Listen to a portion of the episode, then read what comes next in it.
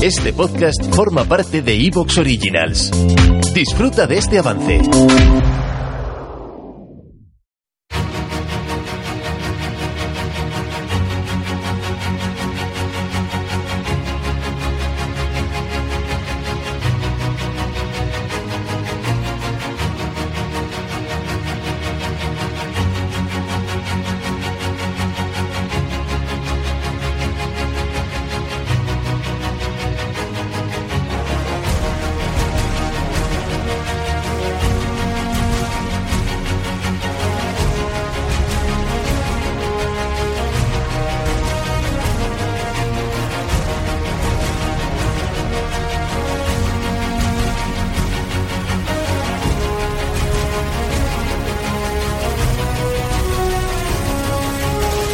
Bienvenidos a un nuevo episodio de Victoria Podcast y bueno, como habrás visto en el título del episodio no te descubro nada, ¿no? Vamos a hablar de la historia de los Illuminati, que parece que conocemos más de, la mitología que de la historia verdadera, como pasa con muchas, muchas, muchas otras cosas. Y para ello, pues tengo el gusto de, volver a contar con, con, Eduardo Juárez, doctor en Geografía e Historia, y bueno, y varias cosas más, divulgador, sobre todo, que ha escrito el libro eso no estaba en mi libro de historia de los Illuminati. Bienvenido de nuevo, Eduardo. Hola, ¿qué Dani? ¿Cómo estás, tío? Que hay, oye, pues seguro, eh, a los oyentes seguro que, te sonarán mucho y es que con, contigo ya hicimos la historia del espionaje que reeditamos esta Navidad. Sí, hace ya, hace ya un par, unos cuantos años, ¿no? Si anduvimos ahí metidos. Yo creo que los Illuminati andan ahí pegados, ¿eh? Porque yo creo que esto es lo que a mí me ha movido, básicamente, a saltar ese lado, ¿no? Pero sí, sí, ya unos años que hablamos de aquello. Sí, sí, sí, no, no, y lo reeditamos y la gente encantada y sigue oyéndolo y lo coge como referencia. Pero vamos a por ello, vamos a por los Illuminati, que parece que han matado hasta, hasta Kennedy y han hecho golpes de Estado cuando ya ni existían, ¿no? Y es verdad, es lo que se dice, pero mm, vamos, vamos a la historia de, de, verdad. ¿Cuál es el origen de, de, los Illuminati y quién es este Adam Weishaupt? Bueno, vamos a ver.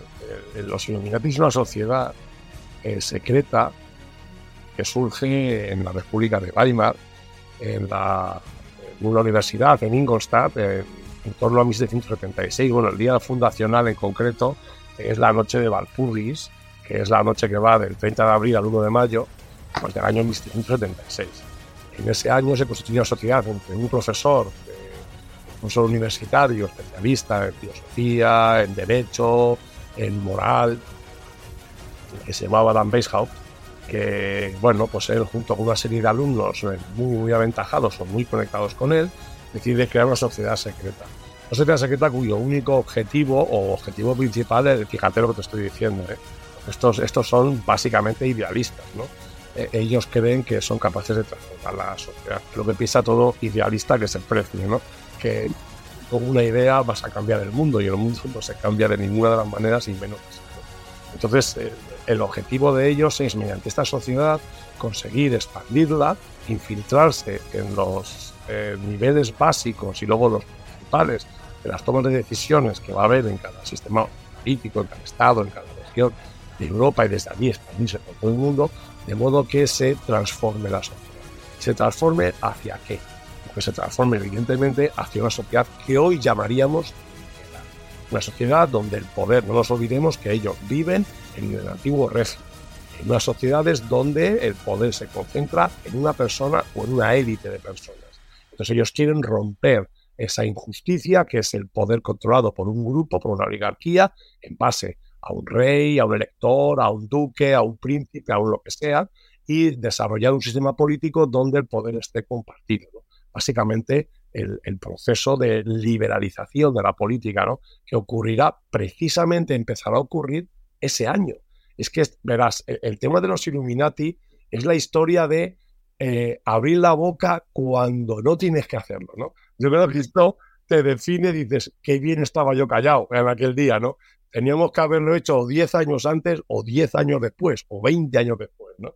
Porque justo ellos lo hacen un par de meses antes de que se declare la independencia de las 13 colonias americanas en el año 1976, unos pocos meses antes, estos tipos se reúnen y empiezan a desarrollar este tipo de, organizaciones. Son poquitos y tienen unas normas muy draconianas en ese aspecto, ¿no? Pero su objetivo esencial es evolucionar la influencia de las nuevas ideas políticas que ha desarrollado los pensadores que llamamos ilustrados y trasladarlas directamente a la práctica, no como hacen los masones. Este es el primer punto que hay que resaltar de los Illuminati. Ellos no son masones. De hecho, te voy a decir una cosa, cuando yo empecé a escribir el libro y, hablaba con varios amigos que tengo que son masones, pues lo primero que me decían es, oye, los Illuminati no eran masones. Y joder, ya lo sé. Cada vez que hablaba con un masón y le decía, no, que estoy escribiendo un libro sobre los Illuminati, me decían, ah, pero esos no eran masones. Ya, ya lo sé, joder. Ya lo sé, es que era un machaque permanente que, y siguen haciéndolo, ¿no? Eh, a diferencia de la masonería, usted pensaba Adam Weishaupt, que no yo, ¿eh? Adam Weishaupt pensaba que la, que la masonería se había convertido en un modismo eh, para las élites de la sociedad. Es decir, ellos entendían que la Iglesia Católica y el catolicismo en general y el cristianismo había fracasado como idea política y que la masonería eh, no había sido capaz de eh, ocupar ese espacio por mucho que la Iglesia Católica luchara contra la masonería, sino ocupar ese espacio, sino que se había vuelto dentro de sí misma. Se había convertido en una sociedad secreta, obviamente, son todas secretas, eh, para, ah, digamos, desarrollar esa introspección y no trasladar a la sociedad la transformación que en la mente de esos masones existe de aquella sociedad que están viendo. No, por otra parte, en la masonería, eh, la masonería tradicional, la que nace en el, Reino Unido, eh, esa masonería ah, prohíbe, aparte de que las mujeres participen de la masonería, prohíbe las discusiones sobre religión y sobre política. O sea que tú a, ese dato me quedo, ¿no? Eran tal vez más, no sé, pienso yo, siempre me han hablado que la masonería, aunque podemos hacer otro, otro episodio de masonería, pero porque hay, pero eh, tal vez eran más grupos de poder que otra cosa, mm, o me equivoco, o a lo mejor nacen diferente, no, no lo sé. Hay una explosión clara en el siglo XVIII, en el Reino Unido primero, empieza a expandirse esa, esa masonería, esa masonería tradicional, que es la masonería ah, digamos, con regla, con normas, porque hasta entonces las masonerías, la masonería de verdadera no hay reglas, no hay, no hay niveles, no hay, eh, hay grandes maestres, pero no hay un nivel y colores como luego hay en estas órdenes que se establecen dentro de esa ah, masonería británica regulada, no reglada.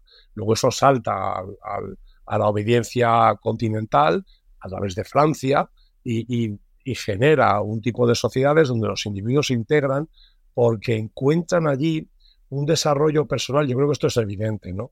Que no lo hay en el seno de la Iglesia Católica. Es decir, ¿es la masonería una creencia?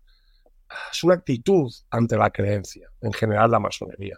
Un masón es un creyente. Bueno, la mayoría, el, todos los masones tienen una creencia.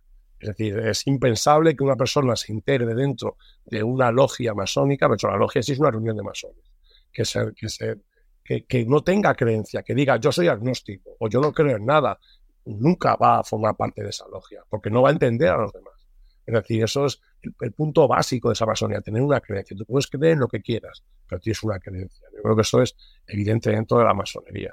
la orden de los iluminados de Baviera eh, surge en el 76, es decir, casi un siglo después de que explote la masonería y empieza a expandirse por medio mundo. Han salido otras sociedades secretas que también buscan competir con este éxito que tiene la masonería, esta, digamos, caída de, la, religión o del catolicismo y del cristianismo. Aparecen asociaciones, sociedades como los rosacrucianos, los nuevos templarios. Es decir, son sociedades que te ofrecen, pensemos siempre de que estamos hablando de quién. Cuidado, ¿eh? Estamos hablando de la burguesía y de la aristocracia. Es decir, que estará a punto de hacer revoluciones por todo el mundo, empezando por Estados Unidos, siguiendo por Francia. Claro, En términos históricos es donde se cuece todo aquello. De hecho, cuando empieza el proceso revolucionario, bueno, esto es evidente, ¿no? En la mayoría de los, de los eh, padres de la patria, como dicen en Estados Unidos, ¿no? De los padres fundadores, de los founding fathers, ¿no? Ah, son masones.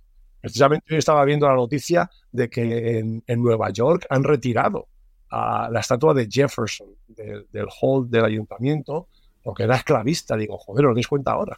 ¿Eh? De que Jefferson era esclavista, que tenía 600 esclavos.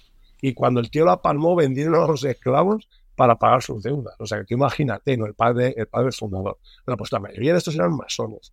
Eran masones, pero por liberales Es decir, pues todos eran cristianos, pero por liberales eran masones. Entonces, eh, hay ahí un empuje de esa transformación de la sociedad desde un punto de vista político que empiezan quién? Pues Rousseau, sobre todo Voltaire. Voltaire es el gran demonio ¿no? para el catolicismo en Europa, pero es el padre del pensamiento político, Montesquieu también, ¿no? obviamente, ¿no? con la ley de la separación de poderes, toda esta teoría que luego, como estáis diciendo, ellos van a intentar aplicar en el siglo XIX con los procesos revolucionarios, primero Estados Unidos, luego Francia, luego España, no nos olvidemos, en 1812 España, la tercera constitución, eh, tendríamos que discutir solo para otro programa de los tuyos, está para otra constitución, la otra constitución que la tercera, la de Cádiz, y luego ya. ¿Te está gustando lo que escuchas? Este podcast forma parte de Evox Originals y puedes escucharlo completo y gratis desde la aplicación de Evox. Instálala desde tu store y suscríbete a él para no perderte ningún episodio.